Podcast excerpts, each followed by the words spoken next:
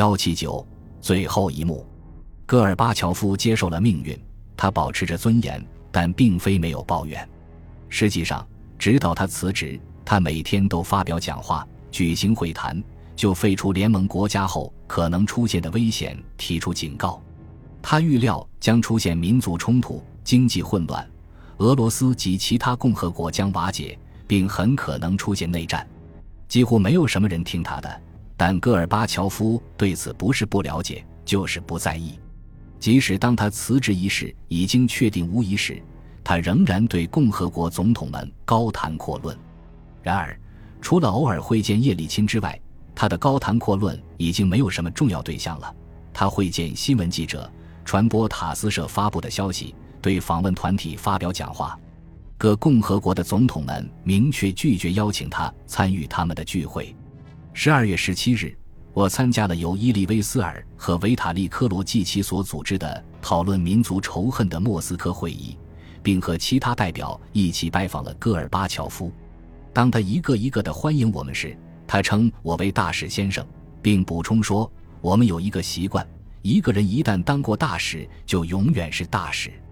我们也有同样的习惯。”我说：“只不过他是一个人一旦当过总统，就永远是总统。”他平静下来，显然对他的命运感到无可奈何。他告诉我们，他还没有确定辞职的日期。他想先了解预定于十二月二十一日在阿拉木图召开的共和国领导人会议的情况。他显然希望在会议上发表讲话，但他看来已认识到他不可能受到邀请。他说，无论发生什么事情，他都要给他们发去贺信。在同我们的会晤中。戈尔巴乔夫首先详细的谈到了他写的书在国外受到的欢迎。他知道该书印行了数百万册，并对他仍在带来的巨大版税感到自豪。不是因为他个人得到了那些钱，他赶紧补充，因为他已将这笔钱全部捐给了慈善组织，而是为为他乐于看到人们对他的书感兴趣，并注意他的意见。当他反复考虑他暗淡的政治前途时，他在世界上的影响对他显然是重要的安慰。他在发给阿拉木图会议的贺信中提出了若干适度和有潜在价值的建议，他们包括：必须加强保护人权，拥有共同的国籍，由中央保持对核武器的控制。在结尾，他提出了一个特别请求：召开苏联最高苏维埃会议，正式宣布苏联的终结。他对其建议的解释如下：我们应该庄严的，并以合法的标准。开始国家历史的新时代。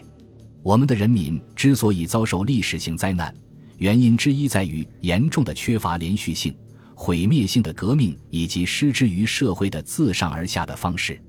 在一个民主政治结构中做事，既需要民主的前提条件，也需要民主的经验。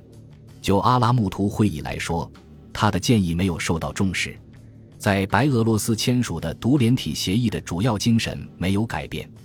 有关戈尔巴乔夫个人前途的谈判是他所进行的唯一有实际意义的谈判。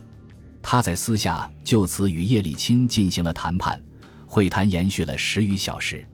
叶利钦认为戈尔巴乔夫的要价太高，但某些西方人认为戈尔巴乔夫得到的待遇与一位国家元首并不相称。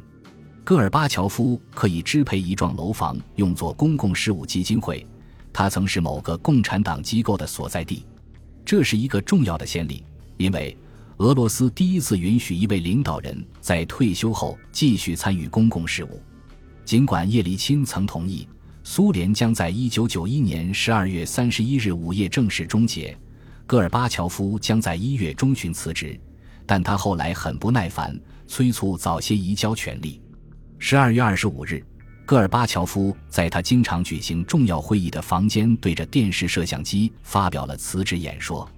他一回到办公室，就命令把发射核武器所需要的密码移交给叶利钦派来的沙波什尼科夫将军。第二天，当戈尔巴乔夫去办公室参加预定同外国来访者的会见时，他停在半路，并说：“叶利钦的工作人员已经占用了那些办公室。”此时。俄罗斯的三色旗正飘扬在克里姆林宫议会大厦的圆顶上，那里设有俄罗斯总统的办公室。